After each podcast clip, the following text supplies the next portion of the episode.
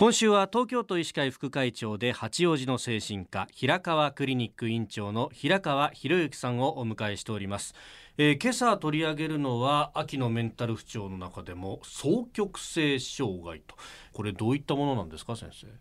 えっと、この病気は以前、はい、躁うつ病などと言われてました。ああ、躁うつって聞いたことある。うんまあ、この名前が示すように、はい、普段の気分の水準から逸脱して気分が高くなったりとか、まあ、そういったそう状態とか、はい、気分が沈むうつ状態こういうものが現れる病気です。あ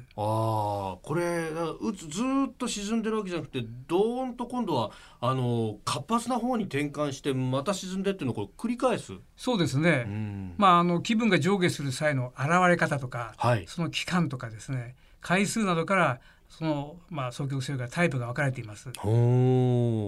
まあ、あの今日は時間がないので、まあ、代表的な1型2型について説明しますけども、はい、1型はもうはっきりとそうテンション高いなという時期とですね、うんうん、沈んでるなってうつ状態が繰り返しこう出るのではっきり分かるわけです。はい、2型は1型ほど特に層の状態、はい、テンション高いなっていうのがあまり目立たないやつですね。ただ注意することは繰り返しといってもそう打つそう打つが順番に来るわけじゃなくて、はい、打つ打つ打つそう打つとかですね。打つそうそう打つとか、まあ、バリエーションは様々なんですね。はあ、えー、じゃあもう日によって出方が違ってくるあのそんな短い感覚じゃないですね。やっぱりあの数か月間とかですね。そういうタイプなんであの気分屋のように今日気分がいい割ってわけじゃちょっと違うんですね。あじゃあ一旦そうなるとこう高めの層の状態に入るとこれそれがずっと長く続く。続きますよ。気分が良くなって自分が偉くなってな感じがしてですね。眠れなくては大丈夫だと。次々にアイデアが来て最高だ乗ってるよなんてことがずっと続くわけです。なるほど。で一方じゃあ沈み込んじゃうとそれもまた何ヶ月か続くってことなそうですね。まあ欧米に比べて日本の場合はやっぱそうよりうつの期間が長いのが普通ですね。はあ。やっぱそうよりうつが圧倒的に期間が長いですね。回数も多いっていうのが言われてます。はい、へえ。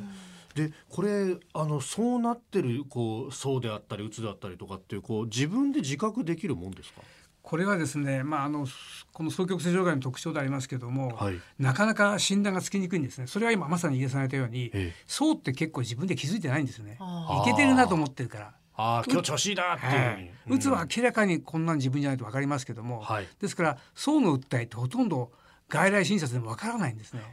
ですからずっとうつ病かなって医者が思っていて、はい、ある日突然6年後とか8年後に層が出てあこれは双極性障害だったっていう形でど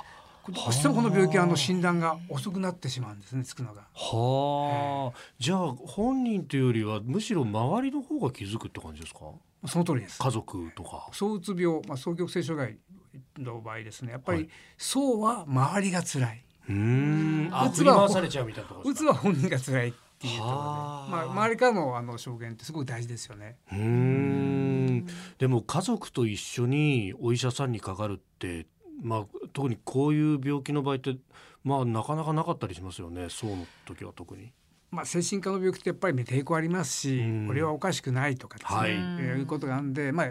どうしてもというんであればあまりいいことじゃありませんけども、うん、いやおかしくないと思うよと。だから念のために言ってみようとか、うん、あるいは逆におかしくないっていうことを先生に証明してもらおうよっていう形でいくのはきっかけかなと思いますけど。うんこれあの治療方法というかこれそうとうつの段階によって分かれるって感じですか？これ、ね、すごく間違いやすいんですけども、えうつがありますから、はい、どうしてもうつ病と同じかなと思っちゃうんですけども、今はこれ全く別の疾患だっていう感覚なんですね。ですからあの治療薬も変わってきます。はい、特に主流となるのはあの気分を調整するあ。そういった薬を使います。一定にこう波の振れを小さくしていくっていうこれによってこの大きく触れることを少し、